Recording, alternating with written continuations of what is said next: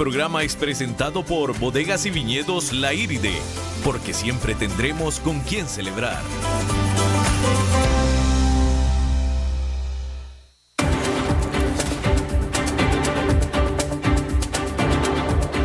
Inicia a las 5 con Alberto Padilla. Un programa diseñado con el objetivo de llevarte diariamente un tema de actualidad, acompañado siempre de reconocidos editorialistas, de lunes a viernes a las 5 de la tarde por CRC 89.1 Radio, a las 5 con Alberto Padilla. Hola, ¿qué tal? Saludos, bienvenidos a esta emisión de A las 5 con su servidor Alberto Padilla. Muchísimas gracias por estarnos acompañando en este pues final de semana que está por iniciar. El fin de semana inicia justo cuando acaba este programa a las 6 de la tarde. Cuando yo le diga dentro de una hora que la pase muy bien, eso marca el inicio oficial del fin de semana y hasta el domingo, hasta el lunes de la mañana en realidad, ¿eh? Espero que esté preparándose bien y espero que, bueno, pues que esté bien y ya listo para empezar a disfrutar de este, pues de este fin de semana que ya comienza. Lea las redes sociales del programa a las 5 con Alberto Padilla, tanto en Facebook como en Instagram. En Facebook estamos transmitiendo a través de Facebook Live. Un saludo a la cámara para los que nos llegan a ver por ahí. Ahí se queda la, el programa grabado por si alguien, pues para que nos recomiende, alguien que no nos puede escuchar por cualquier circunstancia geográfica, de tiempo, de agenda, en el radio en 89.1 en Costa Rica, bueno, pues nos puede escuchar ahí en la página de Facebook del programa o también en la página de esta estación, CRC 89.1. También estamos en el formato de podcast en las principales plataformas, Spotify, Apple Podcast, Yahoo Podcast, etc. Y ahí sí, quien sea, donde sea, a la hora que sea, con el aparato que sea, nos puede escuchar en cualquiera de estas plataformas. Y lo que es aquí en frecuencia modulada, este programa se eh, repite a las 10 de la noche. Salimos en vivo en este momento a las 5 de la tarde, repetición esta misma noche a las 10. Bueno, vamos a empezar hablando, eh, si usted es de los que nos ha estado siguiendo durante ya algunos meses, ¿no? Mínimo algunos meses, usted sabrá que pues por algún tiempo le estuvimos aquí reflejando el sentir, la perspectiva de los analistas internacionales de que Estados Unidos concretamente, pero el mundo en general, estaría por entrar o estaría ya en las puertas de una recesión económica. Pero en vista de los últimos datos económicos que se han registrado, la narrativa ya cambió, el pensamiento ya cambió. Ahora quizá no sea una recesión o se vaya a dar una recesión, pero sí lo que se está viendo entonces en lugar de eso es un estancamiento. Una cosa es una desaceleración económica, que es lo que estamos viviendo en este momento en el mundo, otra cosa es una recesión económica y otra cosa es un estancamiento económico. Un estancamiento es donde nos quedamos literalmente estancados abajo. En este caso, pues obviamente la implicación es que abajo, ¿no? Bueno, entonces este año pues se han desatado las conjeturas sobre una recesión en Europa y hasta también en Estados Unidos, pero lo cierto es que por ahora el consenso de los analistas no está esperando una recesión mundial. Lo que sí esperan es una desaceleración generalizada y de hecho las señales son de que esta podría ser más prolongada de lo que se estaba pensando inicialmente. Esto queda mejor plasmado en el último reporte de perspectiva económica de la Organización para la Cooperación y el Desarrollo Económico, la OCDE. Este grupo de básicamente países ricos estima que la economía global crecerá este año un 2,9% y también el siguiente, la misma cantidad, 2,9%. 0,9%. Peor aún, para el 2022 espera que la economía se acelere, pero por solo un 0,1% adicional, es decir, un 3%. Se trata de un crecimiento anual mundial más bajo desde la crisis financiera hace ya más de 10 años. Es decir, nunca habíamos crecido tan lentamente desde entonces. Y más aún, La OCDE señala que no ve a este estancamiento como resultado de una sola circunstancia aislada.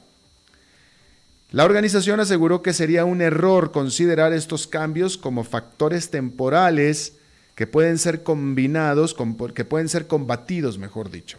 Es decir, de nuevo, estos cambios que, que se han estado dando en la economía del mundo no son factores temporales que puedan ser combatidos con políticas fiscales o monetarias en realidad son cambios estructurales. Y sin coordinación global en comercio y aranceles y una clara directiva de políticas para la transición energética, la incertidumbre continuará y seguirá pesando sobre las perspectivas de crecimiento global. Es decir, que la OCDE está diciendo, si no se hace algo concreto diferente a simplemente política monetaria y fiscal, esta situación se va a quedar ahí para quedarse. Se va quedar, disculpe la, la redundancia, se va a quedar ahí permanentemente. Para Estados Unidos, la OCDE estima su crecimiento pasará de un 2,3% en este 2019 a un 2% tanto para el 2020 como el 2021. Para China, espera este año crezca 6,2%, pero para el próximo caerá a 5,7% y en el 2021 a 5,5%. La OCDE concluyó con una oración. La perspectiva global es frágil, con crecientes señales de un, de un atrincheramiento de la caída cíclica y esperada. Es decir, que esta caída, que es cíclica, es parte del ciclo y por tanto esperada, se va a trincherar, es decir, ahí se va a quedar, agazapada, ahí. Eso es lo que está diciendo la OCDE.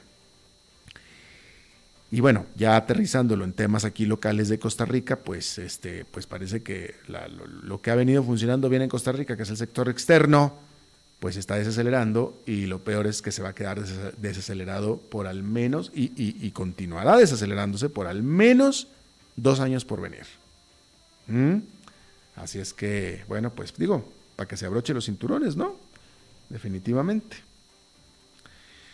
A ver, bueno, este,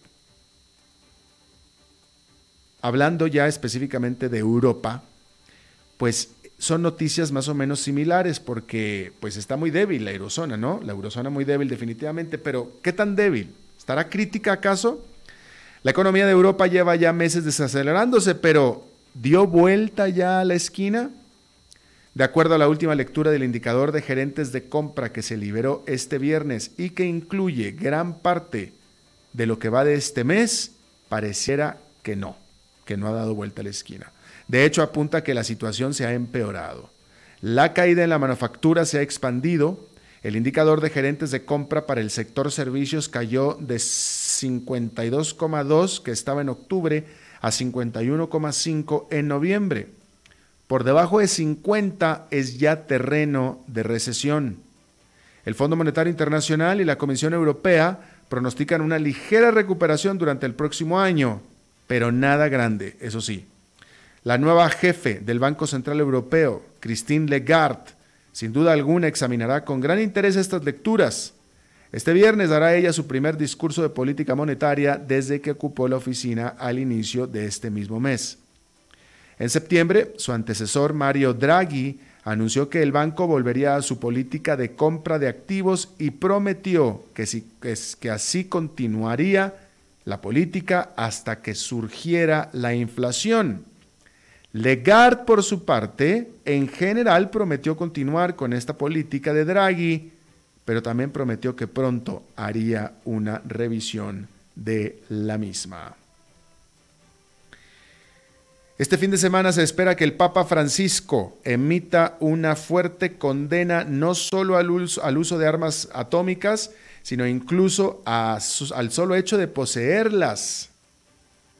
¿En dónde lo dirá? Bueno, pues este domingo el Papa dará un sermón en el monumento en Nagasaki, Japón, el histórico centro del cristianismo japonés, a la memoria de los 70.000 residentes que perdieron la vida ahí el 9 de agosto de 1945, cuando Estados Unidos lanzó la bomba nuclear que dio por terminada a la Segunda Guerra Mundial.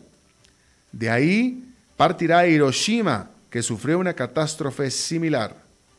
Desde el 2017 el Papa Francisco ha endurecido su posición sobre las armas nucleares de la tradicional aceptación condicionada de disuasión nuclear ahora exigir el desarme completo.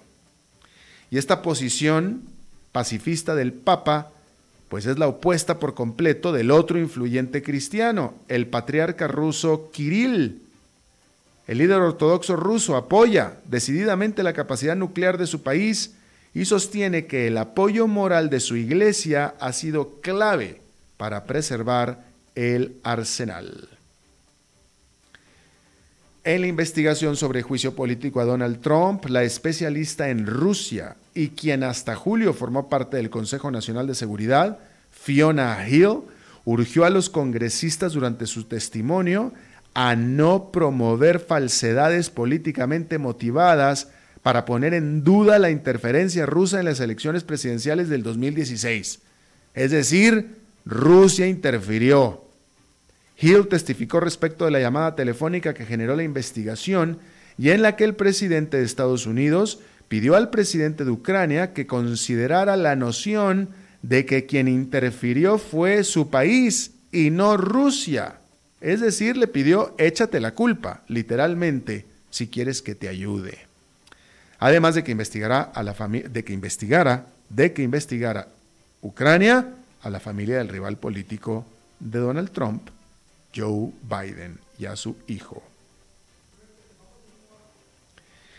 Bueno, Charles Schwab, que es la más grande casa de bolsa de bajo costo de Estados Unidos, Charles Schwab, así como la segunda más grande, que es TD Ameritrade, estarían para anunciar su acuerdo para fusionarse en una operación que evaluaría a Ameritrade en hasta 26 mil millones de dólares. Estamos hablando de una mega macro operación empresarial, 26 mil millones de dólares. Aquí en Costa Rica están de plácemes porque el gobierno se financió con 1.500 millones de dólares. Bueno, pues acá estamos hablando de una fusión de 26 mil millones de dólares. Este anuncio se da solo un mes de que ambas decidieran bajar sus comisiones por operación a cero ante la intensa competencia por parte de tanto nuevas apps digitales como de viejos grandes tradicionales. Desde entonces la pregunta de los inversionistas venía siendo cómo harían ambas para evitar un desplome de sus ingresos. Y pues la respuesta quedó claro que fue un matrimonio para ser más grandes y más fuertes. Por supuesto que se espera un fuerte escrutinio por parte de las autoridades de competencia sobre esta eventual fusión entre Charles Schwab y Ameritrade. Bueno, pues usted usted tiene que acordarse, ¿no? Usted se acuerda de los shows de Victoria's Secret, estas pasarelas de estos modelos. Victoria's Secret es esta marca de lencería para mujer, obviamente, ¿no? Y que presentaba sus últimos modelitos, pues por medio de este show de pasarela con estas modelos portando la lencería. Y pues bueno, se hizo famosísimo el famoso desfile de Victoria's Secret. Bueno, pues el primer desfile de Victoria's Secret fue en 1995 y eran todos unos eventos nacionales de la televisión de Estados Unidos y que eran cubiertos por toda la prensa internacional. Usted seguramente se lo recordará. Si no el show en sí, sí la cobertura del show en sí. Bueno, pues resulta que Victoria's Secret ya dijo que ya a partir de este año ya no va a hacer este show se acabó, se fue. El último show fue el año pasado. Porque mientras que se comenzó a transmitir en 1995 y tuvo un éxito espectacular durante muchos años, ya el año pasado, en el último show que se hizo, pues los ratings del show fueron muy, muy bajos. De hecho, fueron los más bajos en la historia de este desfile de modas y aparte pues ha tenido el, propio show pues una pues ha tenido ha, caído de favor ha caído de gracia no este la marca reconoce que este show este desfile fue clave para darle un impulso a la marca de Victoria's Secret. Puso la marca de Victoria's Secret en la voz en la boca pues hasta de, bueno, pues de los hombres, de mí, de la gente que vaya, pues no, no, no, no, vaya, si compramos lencería, pues obviamente que es para nuestras parejas, pero pues no, o sea, generalizó el nombre de Victoria's Secret, cosa que es pues algo que cualquier marca quisiera, ¿no? Y lo lograron y lo lograron con creces, pero pues empezó ya el show a caer, sobre todo porque empezó a generar controversia en los últimos años eh, por parte de, pues, de toda una serie de frentes eh, eh, en cuanto a los medios de comunicación, pues por parte de Cosmopolitan y también de la, revista Cosmopolitan y también del diario The Guardian de la Gran Bretaña, que lo calificaron al show como de sexista y antifeminista, que es básicamente pues, la misma crítica que ha estado recibiendo durante muchos años el concurso de Miss Universo, por ejemplo, ¿no? Más aparte, pues obviamente la competencia, ¿no? Pero ahora con el advenimiento de los eh, movimientos Me Too y todo eso, pues ya empezó a ser como que, pues vaya, una carga para Victoria's Secret, ya dejó de producir el efecto deseado y pues ya, adiós, a partir del año pasado, los desfiles de Victoria's Secret pasaron a la historia. Me recuerda también, este, este es un caso un poco más viejo, no sé si usted lo conoce, pero la cadena de tiendas, ahí está todavía esta cadena de tiendas eh, Abercrombie and Fitch, eh, todavía. Eh, los muchachos van y se compran su ropa ahí, pero a finales de la década de los noventas del siglo pasado, pues esta, esta, marca de Abercrombie Fitch se puso también en la palestra de la cobertura de medios de comunicación por sus atrevidos catálogos, bastante atrevidos al punto que eran llegados a considerarse casi como revistas eróticas. No pornográficas, pero sí eróticas. De hecho, el catálogo era tan buscado que lo empezaron a vender, el catálogo de, ropa. Lo empezaron a vender y lo vendían en sobre cerrado, porque no se lo vendían a todo mundo, porque era demasiado atrevido. Demasiado atrevido. Y eventualmente pues, esto causaba mucha sensación, ¿no? Eh, y eventualmente, pues ya empezó a voltearse, empezó a voltearse la cosa y ya empezó a ser pues un problema y lo tuvieron que dejar de, producir, ¿no? Porque ya era demasiado, pues literalmente el atrevimiento, ¿no? Se pasó de, de cocimiento el asunto y pues Abercrombie Fitch lo, lo tuvo que dejar pero en, mientras duró y mientras eh, fue positivo, fue muy, muy positivo para la marca. Eh, el mismo atrevimiento, la misma osadía de estos catálogos, que de nuevo eran considerados casi como revistas eróticas, eh, particularmente, bueno, porque Abercrombie Fitch básicamente vende ropa de hombre.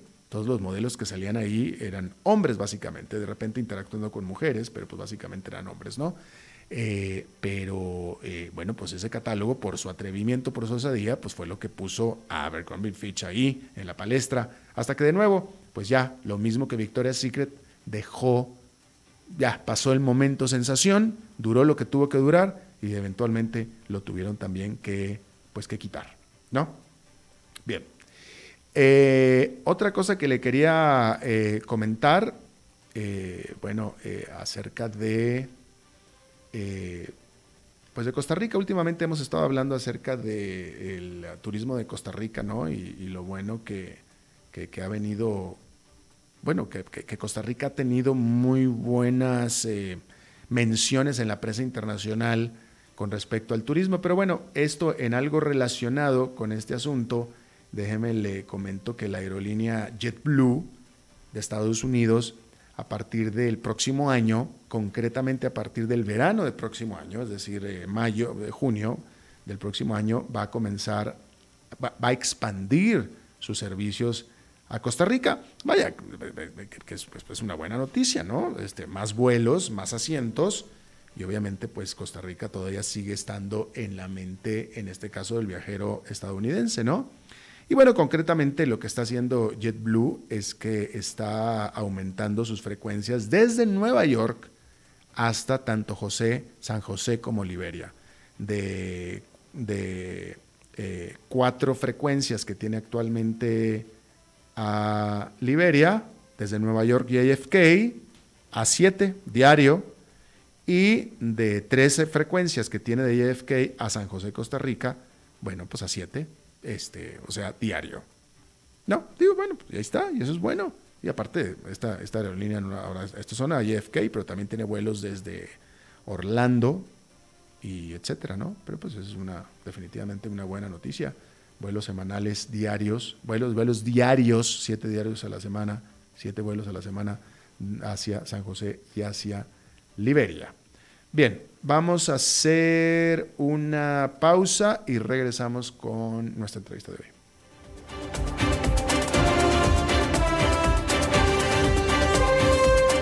A las 5 con Alberto Padilla por CRC 89.1 Radio.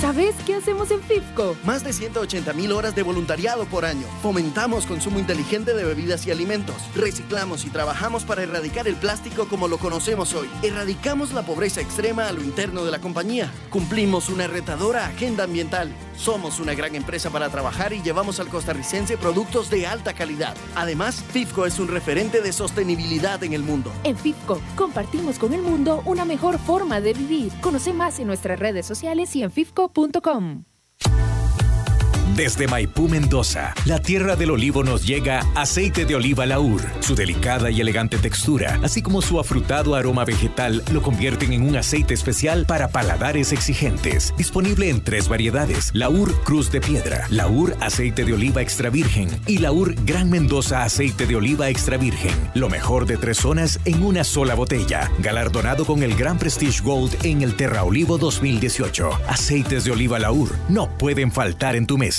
De venta en todas las tiendas, don Fernando. Cada dos horas y 40 minutos se intoxica una niña o un niño en el país, en muchos casos debido al almacenamiento incorrecto de medicinas, productos de limpieza y otros químicos. No los coloque en envases de refresco o agua. Manténgalos en un lugar fuera del alcance de las niñas y niños, preferiblemente bajo llave. En caso de intoxicación, llame al Centro Nacional de Intoxicaciones para recibir ayuda. 800 Intoxica u 846 86 94 22.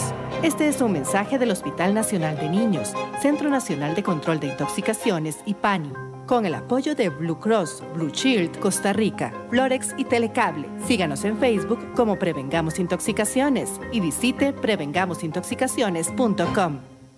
¿Sabes qué hacemos en FIFCO? Más de 180 mil horas de voluntariado por año. Fomentamos consumo inteligente de bebidas y alimentos. Reciclamos y trabajamos para erradicar el plástico como lo conocemos hoy. Erradicamos la pobreza extrema a lo interno de la compañía. Cumplimos una retadora agenda ambiental. Somos una gran empresa para trabajar y llevamos al costarricense productos de alta calidad. Además, FIFCO es un referente de sostenibilidad en el mundo. En FIFCO compartimos con el mundo una mejor forma de vivir. Conoce más en nuestras redes sociales y en FIFCO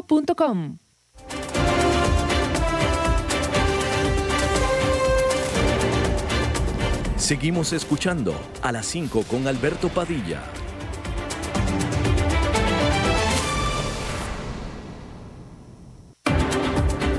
Muchas gracias por estarnos acompañando. Eh, vámonos a Colombia. Eh, me da la impresión, por lo que he podido ver, que en este caso en particular de Colombia, la prensa internacional todavía no se ha eh, abocado, no se ha fijado, no se ha volcado sobre lo que está pasando en este país. Pero lo que está pasando en este país, en Colombia, es que las cosas están al rojo, pero al rojo Chile, ¿eh?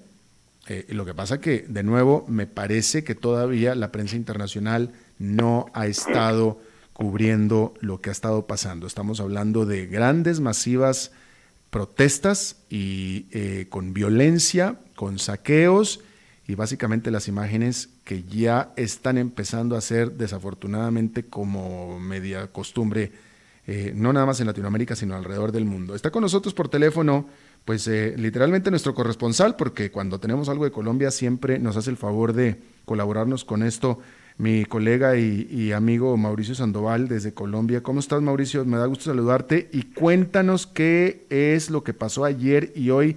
Primero desde el final, con la violencia, y después ya hablamos de los efectos, de, cómo empezó. Hola Alberto, un saludo para ti, para todos los oyentes. Realmente es una situación muy, muy complicada, como decías, al rojo. La prensa internacional realmente no ha volcado su mirada, como lo decías, a la situación que se está viendo en las principales ciudades de Colombia. El presidente ha estado encerrado con los ministros desde bien temprano y no ha dado la cara. Ayer se registraron movilizaciones masivas en todo el país, rechazando pues varias políticas del gobierno. Todo iba transcurriendo con normalidad y en paz hasta que al final de la marcha en Bogotá, Popayán, Cali y Bucaramanga se registraron desmanes, tuvieron que decretar toque de queda en algunas ciudades, empezaron a dañar eh, el bien público, fachadas de las alcaldías, a entrarse a residencias. En Cali fue una noche de mucha turbulencia, de mucho caos y de vandalismo. Las autoridades pues obviamente no daban abasto, hoy continúa en Bogotá, han dañado varias estaciones del sistema de Transmilenio, el sistema de transporte público de la capital de la República, han saqueado supermercados, se robaron un bus, lo estrellaron contra un supermercado, la gente ha robado, ya se decretó toque de queda en tres localidades de Bogotá a partir de las 8 de la noche y a las 9 de la noche en el resto de la, de la ciudad y hasta ahora pues en las ciudades donde se puede como realizar algún cacerolazo pues los manifestantes de ayer que salieron en, en paz pues están haciendo ese cacerolazo para rechazar a los violentos. Eh, ok, ahora eh, evidentemente eh, eh, todo esto, esto de alguna manera fue un poco más organizado que lo que pasó en otros países como en Ecuador, como en Chile, como en Bolivia, en el sentido de que acá se, se, convocó con tiempo primero a un paro nacional, etcétera, ¿no es cierto? Exactamente.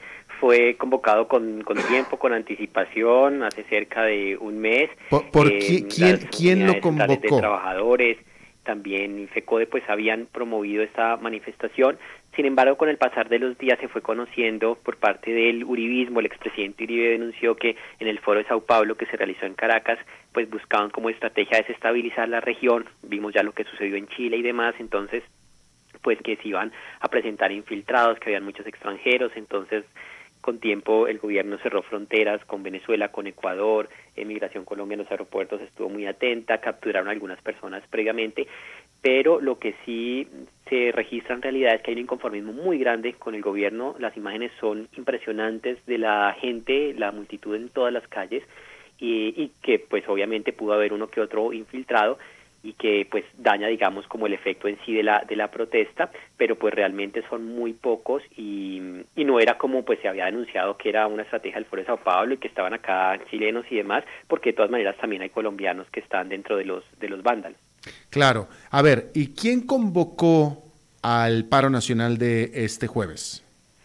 bueno, pues hay varios como referentes y, promotores. Uno es, como te digo, la CUD, que es la Corporación Unital de, Trabajadores, uno de los sindicatos, eh, también indígenas, eh, campesinos, eh, comerciantes, pues por las diferentes inconformidades ¿no? con, el, con las acciones del gobierno y con algunas reformas que pretende presentar ante el Congreso de la República, como reducción de salario a los jóvenes, que porque no tienen toda la experiencia suficiente, eh, bueno, y una serie de políticas de reforma pensional que pues afectan ya a la ciudadanía y pues la gente digamos ya está despertando. Esto también es un, una serie de acciones de gobiernos anteriores que estallan en este momento. Entonces también la oposición convocó la marcha y una vez que se empezaron a dar a conocer esas noticias de posible infiltración y de violencia en las marchas, pues la misma oposición decía que salir en paz.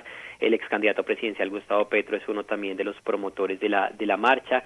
Eh, pretendían hacerlo por varios días para tener más efecto, así como sucedió en Chile, pues digamos que fuera una marcha y un paro sostenido, porque pues decían solo un día ya se entran a las casas, pues no va a haber decisiones de fondo.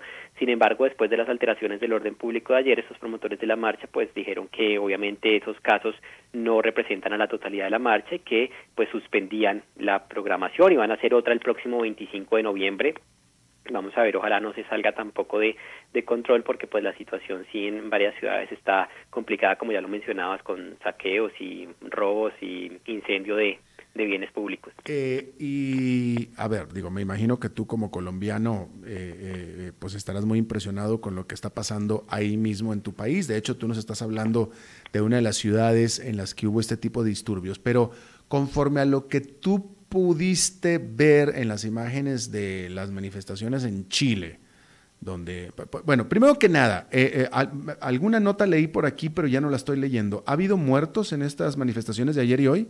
En estos choques? no hay cifras eh, reales, sí se habla de, heridos, pero no hay un conteo todavía oficial por parte de las autoridades. se ha dicho que incluso aquí en Popayán el ESMAD había, pues, digamos, eh, los que están a favor de, de estas manifestaciones dicen que el ESMAD, que es el Escuadrón Antidisturbios de la policía, pues mató a unos estudiantes, pero pues realmente luego se desmintió esa versión, entonces no hay cifras, sí hay heridos, porque en las imágenes nomás que reportan los noticieros de televisión, pues eh, se ve también quema de llantas, cómo agarran a piedra a los policías que tratan de controlar un poco la, eh, situación. Eh, Entonces, eh, pues sí hay heridos, pero no hay un conteo oficial. Entonces, lo que yo te iba a preguntar, por tanto, entonces es, con respecto a las imágenes que en los que vivimos fuera pudimos ver que pasó en Chile, por ejemplo, este, de, de, esos saqueos y de esa destrucción, pues yo diría, bueno, no sé si masiva, pero sí generalizada eh, ¿Pudieras hacer una comparación así con lo que pasó en Colombia? ¿Así, así de grave es también, o igual de grave la situación y la destrucción que se ha dado?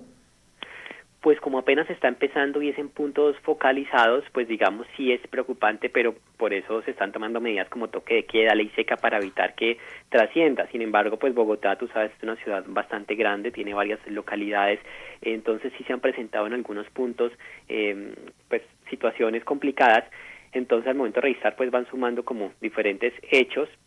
En Chile ya eran mucho más complicados porque además también lo que te digo duró bastante, aquí apenas vamos un día y medio, pero para llevar un día y medio pues realmente sí son situaciones eh, difíciles, la gente está tratando de regresar a las, a las casas, no ha podido, el sistema Transmilenio está colapsado, va a funcionar hasta las 7, hay de supermercados, quema de, de llantas, entonces digamos son hechos mm, relativamente pequeños, pero que ya van pues sumando y que además se van a escala de todo, bueno, de todo el país, no, son realmente como cuatro ciudades las que están realmente con, con este problema.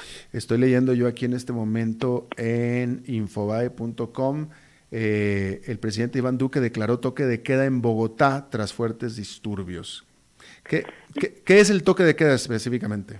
Lo decretó en realidad el alcalde de Bogotá, Enrique Peñalosa lo decretó a partir de las 8 de la noche en las tres localidades más complicadas que están en este momento en Bogotá, al sur, Bogotá, eh, en Bosa, Kennedy y Ciudad Bolívar, y a partir de las 9 de la noche en el resto de la ciudad.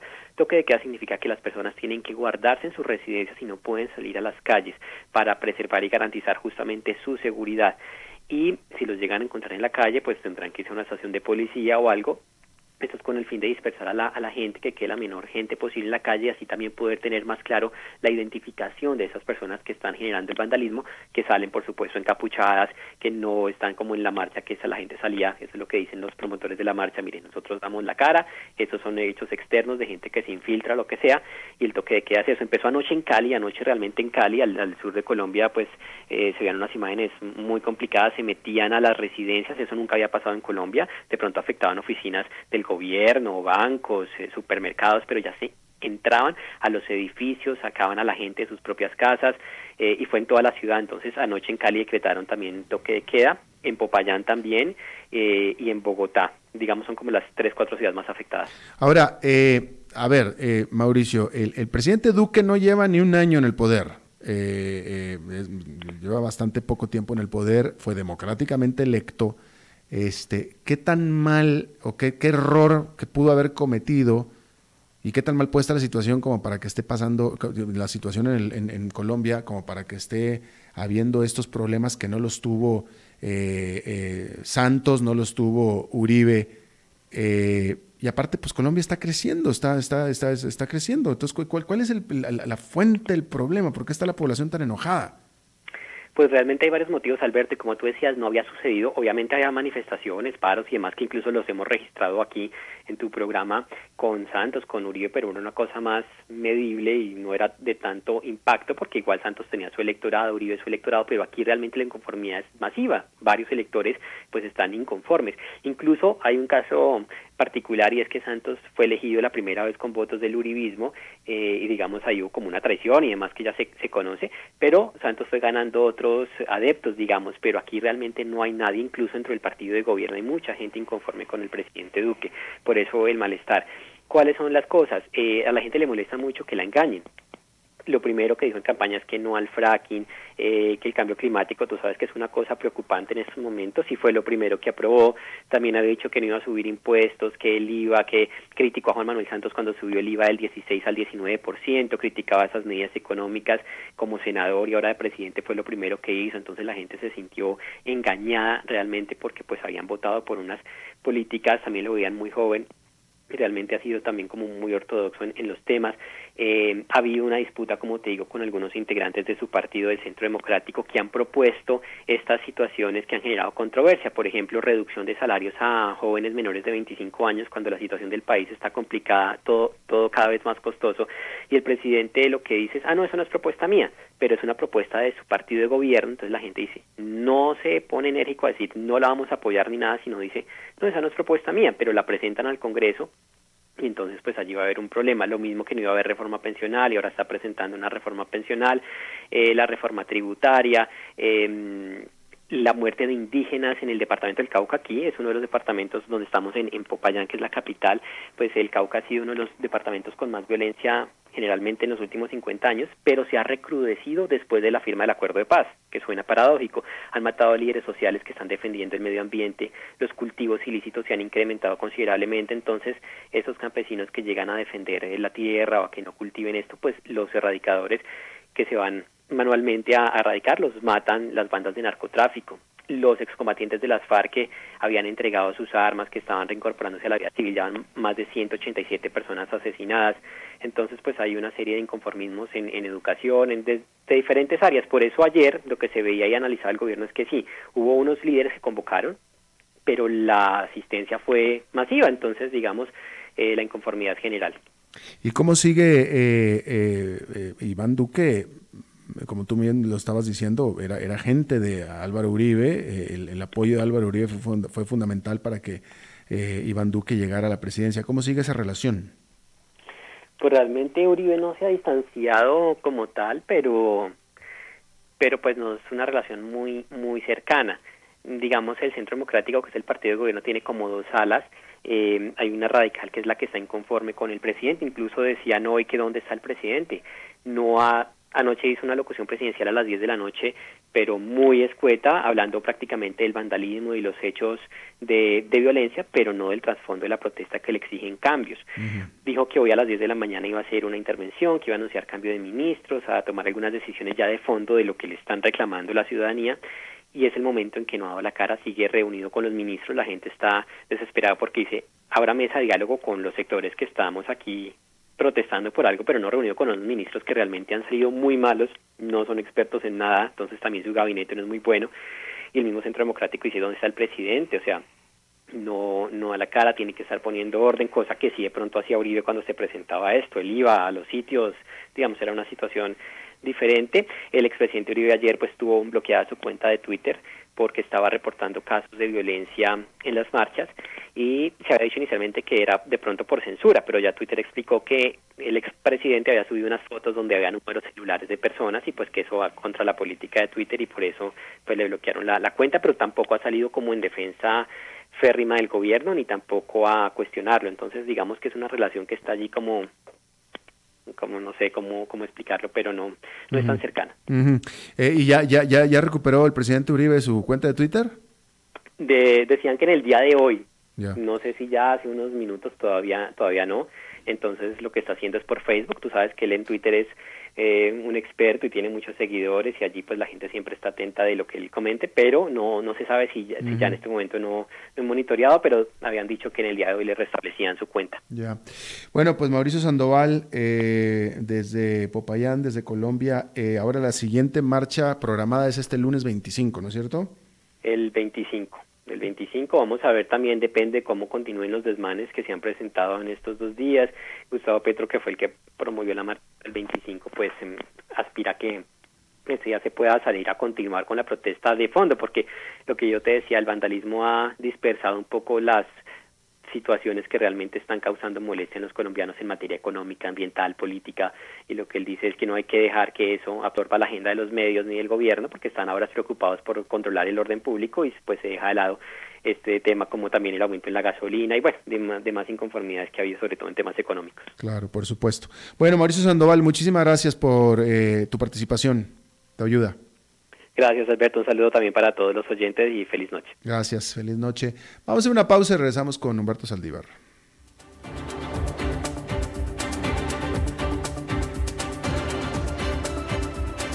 A las 5 con Alberto Padilla, por CRC 89.1 Radio. ¿Sabes qué hacemos en FIFCO? Más de 180 mil horas de voluntariado por año. Fomentamos consumo inteligente de bebidas y alimentos. Reciclamos y trabajamos para erradicar el plástico como lo conocemos hoy. Erradicamos la pobreza extrema a lo interno de la compañía. Cumplimos una retadora agenda ambiental. Somos una gran empresa para trabajar y llevamos al costarricense productos de alta calidad. Además, FIFCO es un referente de sostenibilidad en el mundo. En FIFCO compartimos con el mundo una mejor forma de vivir. Conoce más en nuestras redes sociales y en FIFCO Cofidis.com desde Maipú, Mendoza, la tierra del olivo nos llega aceite de oliva Laur. Su delicada y elegante textura, así como su afrutado aroma vegetal, lo convierten en un aceite especial para paladares exigentes. Disponible en tres variedades: Laur Cruz de Piedra, Laur Aceite de Oliva Extra Virgen y Laur Gran Mendoza Aceite de Oliva Extra Virgen. Lo mejor de tres zonas en una sola botella. Galardonado con el Gran Prestige Gold en el Terra Olivo 2018. Aceites de oliva Laur no pueden faltar en tu mesa.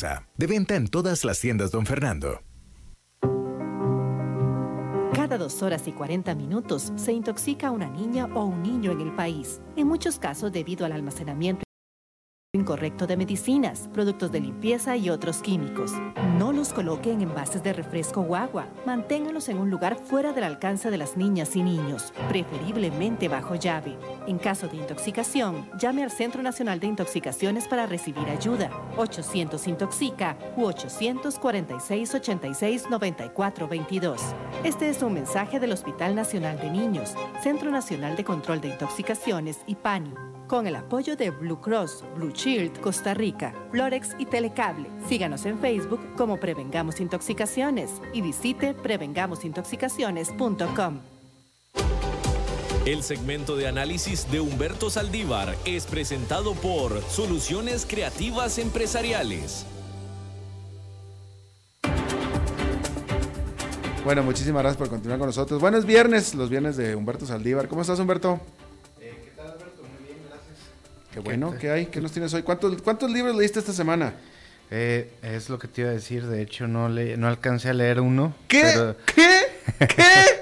pero, pero ¿Qué, clase de...? Un artículo muy interesante que un artículo. a recomendar. Pues es un mini libro, ¿no? no. De Harvard Business Review. Ajá. Muy interesante, se llama Managing Alliances with the Balance Scorecard. A ver, a ver, a ver, otra vez, ¿cómo? Managing Alliances with the Balance Scorecard. Ok, muy bien, muy bien. Ocho en inglés. Bueno, para, para muchos diez, o sea. este, bueno, eh, ¿de qué se trata este libro? Eh, habla mucho de las alianzas eh, corporativas y las alianzas empresariales, de cómo en lugar de, de cuando hacen una alianza, en lugar de verificar solo los SLAs o Service Level Agreements, este, hay que eh, trabajar en el Balance Scorecard para definir las estrategias en conjunto.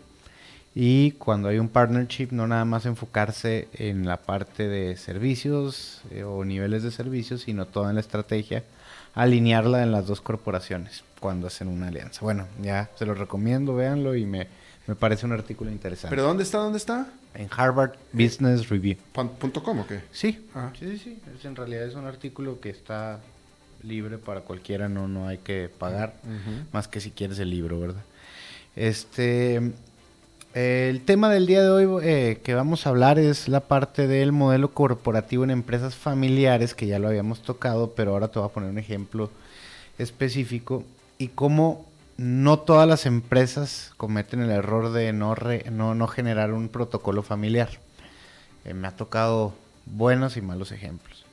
En el 2014 me, me tocó trabajar con una empresa eh, que se llama Grupo Posadas en México, que en su momento los socios mayoritarios eran los Azcárraga. Eh, José Carlos Azcárraga como tal, que ahorita es el CEO, él empieza a trabajar en la empresa con experiencias operativas desde abajo, eventualmente comerciales y eventualmente se hizo el CEO de la empresa, ¿no? Esta empresa eh, pasa por una crisis en el 2008, como muchas empresas a nivel mundial, ¿verdad? 2008-2009. Sin embargo, eh, el modelo de gobierno corporativo que trabajan ellos para ir, eh, primero la hicieron pública, después la estandarizaron, ¿verdad? Está en la bolsa de valores. Y eventualmente, eh, él como líder y experiencia en todas las áreas y con una, buena trayectoria, llega a ser CEO y genera un cambio muy, muy agradable y muy benéfico para la empresa al momento de decir, bueno, sí fue una empresa familiar, ahora la hacemos pública, seguimos laborando dentro de la operación, pero se logró llegar a un protocolo familiar, se generaron acciones eh, y cada quien tenía su responsabilidad como si fuera un empleado más de la empresa. Es decir, ya no soy yo el dueño, si bien empoderamiento por ser el CEO, este, tiene derechos y obligaciones con cada una de las áreas. Eh, se implementaron el modelo de gobierno donde había una parte comercial, operativa, de construcción, etcétera. Creció la empresa, eh, me acuerdo muchísimo. En aquel momento tenían 129 hoteles, ahora creo que tienen eh, más de 200 con un objetivo de llegar a 300 de aquí al 2022, tengo entendido. El punto fue, y, el, y me vuelvo a la base, que fue un modelo de gobierno y estrategia corporativa familiar exitoso. Eh, mis respetos en el aspecto de que a pesar de que fueron vendidas las acciones, él sigue siendo el líder y logró sacar adelante esta empresa. ¿Qué es lo que pasa cuando una empresa tiene una primera, segunda o tercera?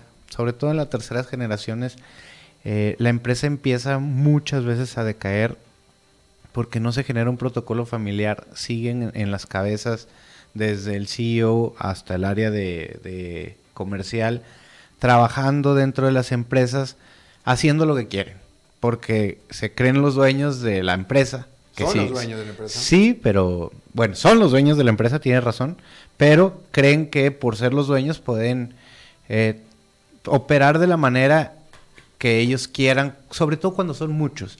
Normalmente cuando es un solo dueño, eh, todavía genera un régimen eh, bastante estructurado, porque pues solo es hasta arriba, pero cuando son muchos hermanos y uno está en CEO, otro en el área comercial, otro en el área de mantenimiento, etcétera, pasa mucho que cada uno, eh, siendo dueños de la empresa, quieren hacer de su tiempo lo que quieran y descuidan mucho la operación.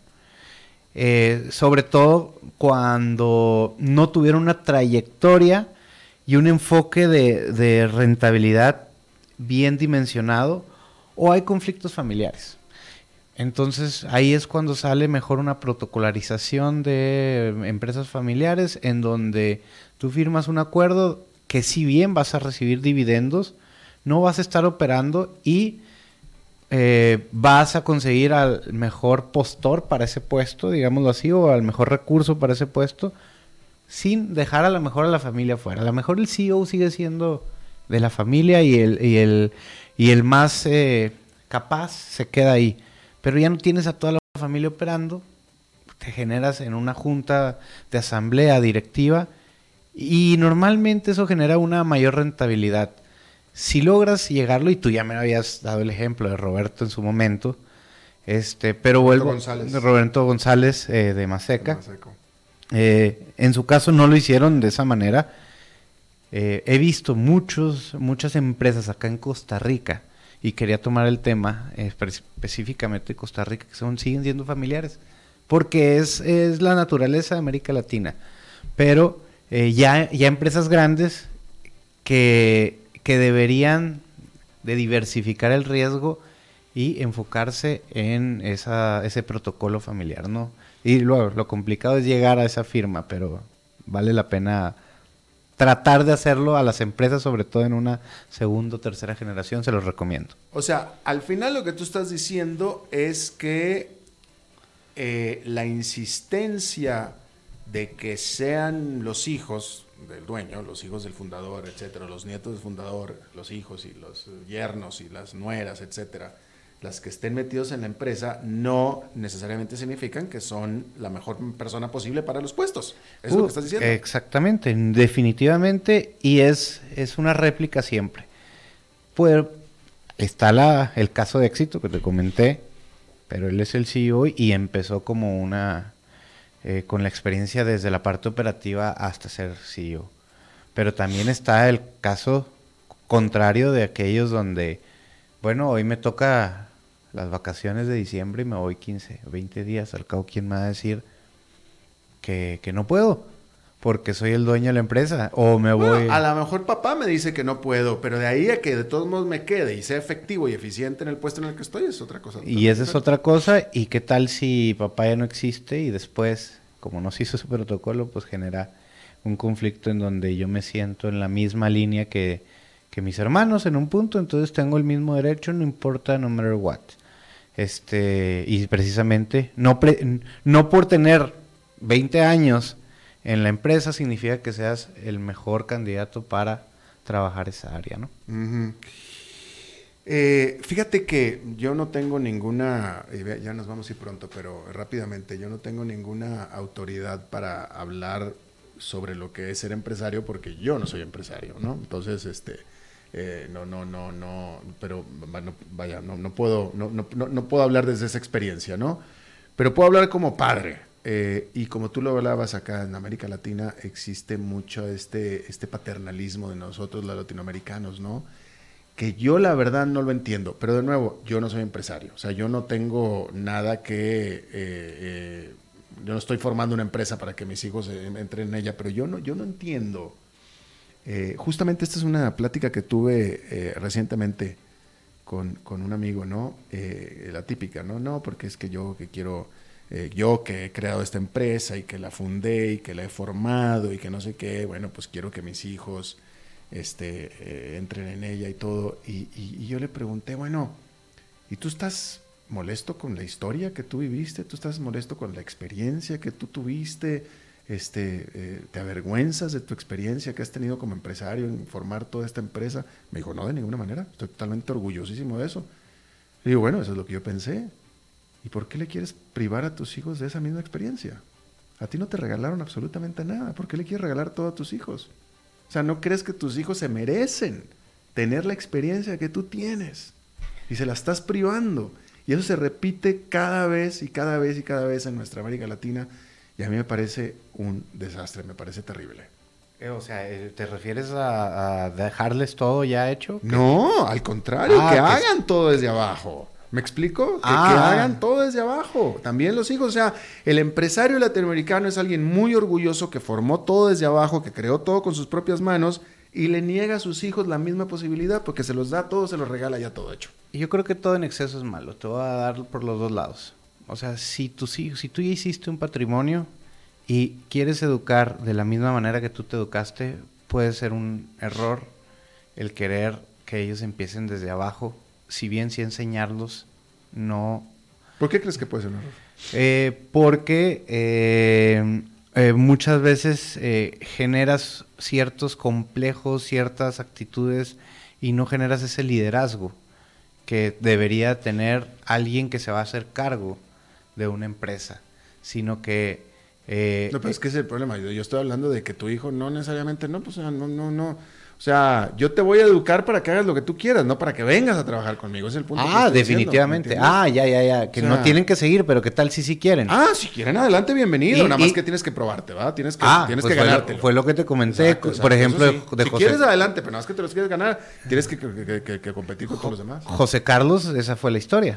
Él no empezó desde CEO, ¿verdad? Azcárraga. Eh, a él lo, enseñaron, se desarrolló, estudió maestría, etc. Ese fue un caso de éxito, pero nunca le regalaron, eh, digamos que todo ya hecho. O sea, tuvo que tener la experiencia para poder llegar. Sobre todo que ya es una empresa pública. Eh, está lo contrario de que no te enseño nada y ahí te va todo. Y ahí es cuando se viene todo abajo, ¿no?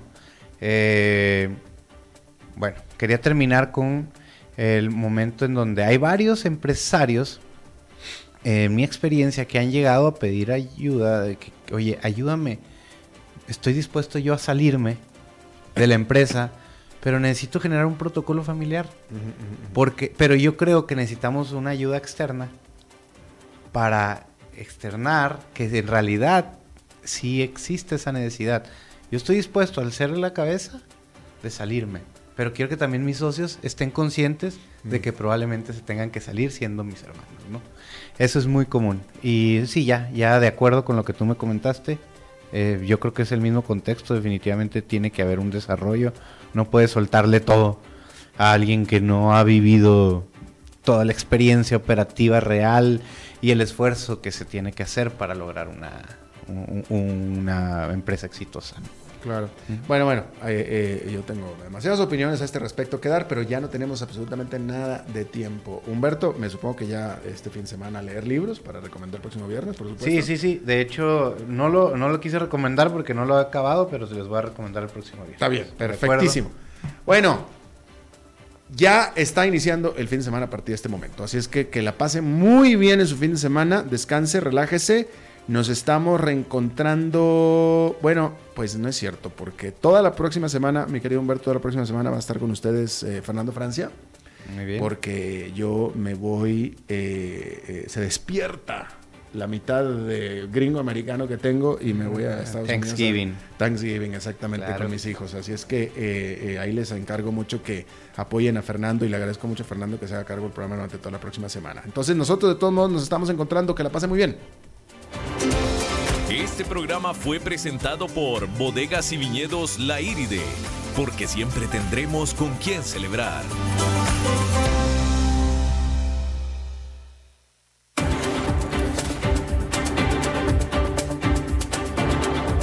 Concluye a las 5 con Alberto Padilla un programa diseñado con el objetivo de llevarte diariamente un tema de actualidad, acompañado siempre de reconocidos editorialistas, de lunes a viernes a las 5 de la tarde por CRC 89.1 Radio, a las 5 con Alberto Padilla,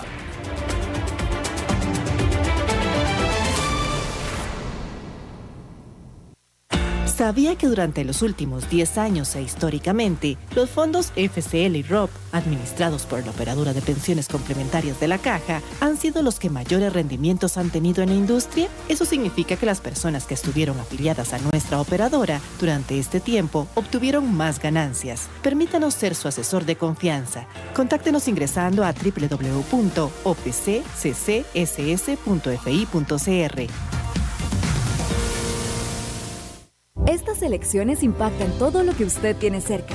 Las aceras del barrio que usted tiene cerca, los encuentros culturales que usted tiene cerca, las comodidades en la feria que usted tiene cerca. Por eso, estas elecciones se viven de cerca.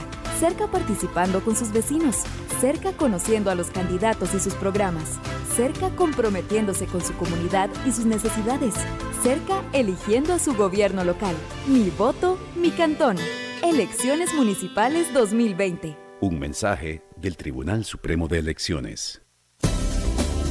Somos UTN. Programa radiofónico oficial de la Universidad Técnica Nacional. El programa tiene varias secciones donde se da a conocer a la comunidad universitaria y nacional los principales acontecimientos, logros y proyectos de todas las sedes universitarias en el país. Y recuerden que juntos somos UTN. Los sábados de 1 a 2 de la tarde, aquí en CRC 89.1 Radio. Somos UTN.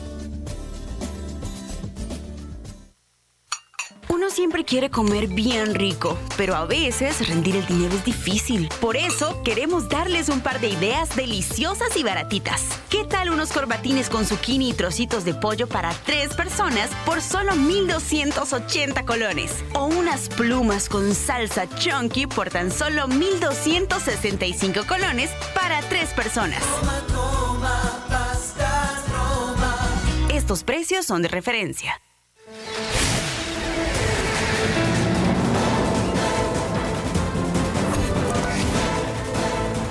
Inicia el resumen informativo en noticias CRC 89.1 Radio. Hola, ¿qué tal? Son las 18 horas con 2 minutos y estos son nuestros titulares. La juez costarricense Elizabeth Odio fue designada hoy como presidente de la Corte Interamericana de Derechos Humanos. El presidente del Banco Central señaló que establecer una tasa de usura muy baja generaría una altísima exclusión financiera. La fiscalía acusó de violación al jugador del cartaginés Marcel Hernández. La Defensoría propone universalizar las pensiones del régimen no contributivo para los adultos mayores. En el mundo, la Fiscalía abrió una investigación contra el expresidente de Bolivia, Evo Morales, por los delitos de sedición y terrorismo. en los deportes, este fin de semana inician las semifinales del torneo de apertura del fútbol nacional.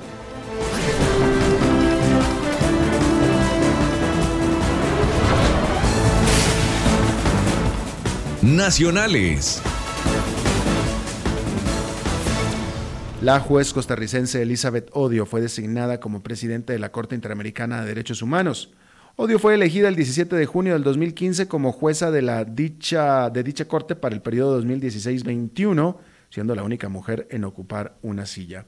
Ella iniciará su mandato el 1 de enero del 2020, según confirmó la Corte. La economía. El presidente del Banco Central de Costa Rica, Rodrigo Cubero, señaló que establecer una tasa de usura muy baja generaría exclusión financiera. Así lo destacó en el programa Curul CRC en medio de la discusión que sostienen los diputados de la Comisión de Asuntos Económicos con un proyecto de ley que pretende establecer un tope de intereses que se pueden cobrar en cualquier actividad crediticia. De acuerdo con el texto en discusión, la tasa máxima sería de 2,2 veces la tasa promedio activa del sistema financiero, es decir, alrededor de un 30,18% en colones. En dólares rondaría el 16,43%. Según especificó Cubero, una tasa del 30% excluiría el 58% de las operaciones crediticias generadas la semana pasada, o sea, 6 de cada 10 movimientos de este tipo contaron con una tasa superior al 30% judiciales. La Fiscalía, la Fiscalía de Cartago presentó al juzgado la acusación por abuso sexual en contra del jugador cubano Marcel Hernández. El futbolista cartaginés es investigado por presuntamente cometer cuatro delitos de violación en perjuicio de una persona menor de edad. El expresidente, mejor dicho, el expediente de este caso se entregó ayer junto con la solicitud de apertura a juicio y ahora debe programarse una audiencia preliminar en la que dicho juzgado determinará si ordena un debate o no. Denuncia. La Defensoría de los Habitantes propone universalizar las pensiones del régimen no contributivo para los adultos mayores en condición de pobreza. La propuesta surge a raíz de un estudio hecho por la entidad, el cual apunta que hay una creciente población mayor en situación de pobreza y más de 20.000 solicitudes de pensión pendiente de resolver en el 2018, según datos de la Caja del Seguro Social. La directora de Asuntos Económicos de la Defensoría, Ana Karina Celedón, detalló que una de las ideas del estudio es llevar más recursos a las pensiones del régimen no contributivo mediante el traslado de los recursos de las utilidades netas de la Junta de Protección Social a dicho régimen.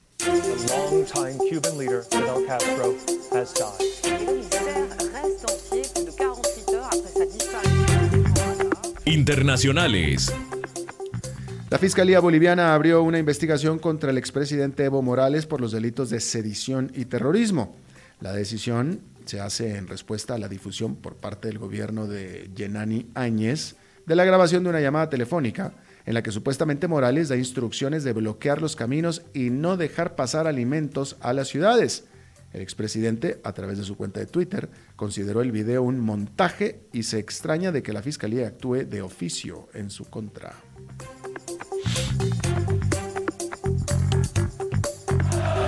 La pasión de los deportes en noticias CRC 89.1 Radio. Este fin de semana inician las semifinales del torneo de apertura. El primer compromiso será mañana a las 8 de la noche en el Rosabal Cordero, cuando el Club Sport Herediano reciba al Deportivo Saprissa. El otro duelo se jugará el domingo a las 6 de la tarde en el Carlos Ugalde Álvarez, cuando San Carlos sea local ante la Liga Deportiva Alajuelense. Los duelos de vuelta de estas semifinales se jugarán el sábado 30 de noviembre y el domingo 1 de diciembre. Ricardo Montero fue el designado como árbitro central para el compromiso de mañana, mientras que Juan Gabriel Calderón impartirá justicia en tierras norteñas el domingo.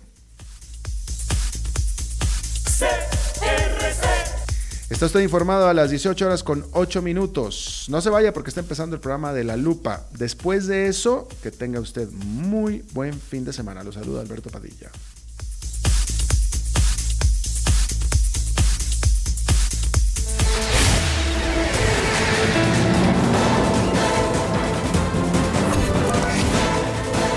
Este fue el resumen informativo de Noticias CRC 89.1 Radio.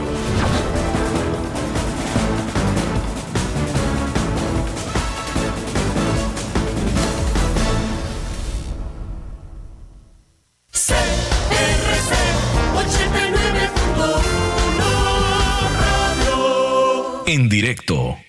El programa de hoy corresponde a una repetición. CRC 89.1 Radio y Cadena Radial Costarricense no se hacen responsables por las opiniones emitidas en este programa. Inicia La Lupa, el programa que muestra los hechos en su tamaño real, con los periodistas Carlos Villalobos y Hilda González. Escúchalos de lunes a viernes de 11 de la mañana a 12 mediodía por CRC 89.1 Radio. Muy buenos días, bienvenidos, gracias. Está usted con nosotros en La Lupa, cerrando semana, hoy viernes 22 de noviembre y además casi terminando mes. Nos queda menos de una semana para terminar el mes. Doña Hilda González. Hola Carlos, ¿qué tal? ¿Todo tranquilo? Sí, todo tranquilo. Bueno, saludando a todos los que nos escuchan a esta hora y también en nuestra repetición de las 6 de la tarde y quienes nos siguen en las redes sociales. Carlos, que ahí están ya conectándose en el Facebook en vivo de la Lupa CR. Ahí y, estamos. Y en televisión en vivo estamos también. Les recordamos los canales en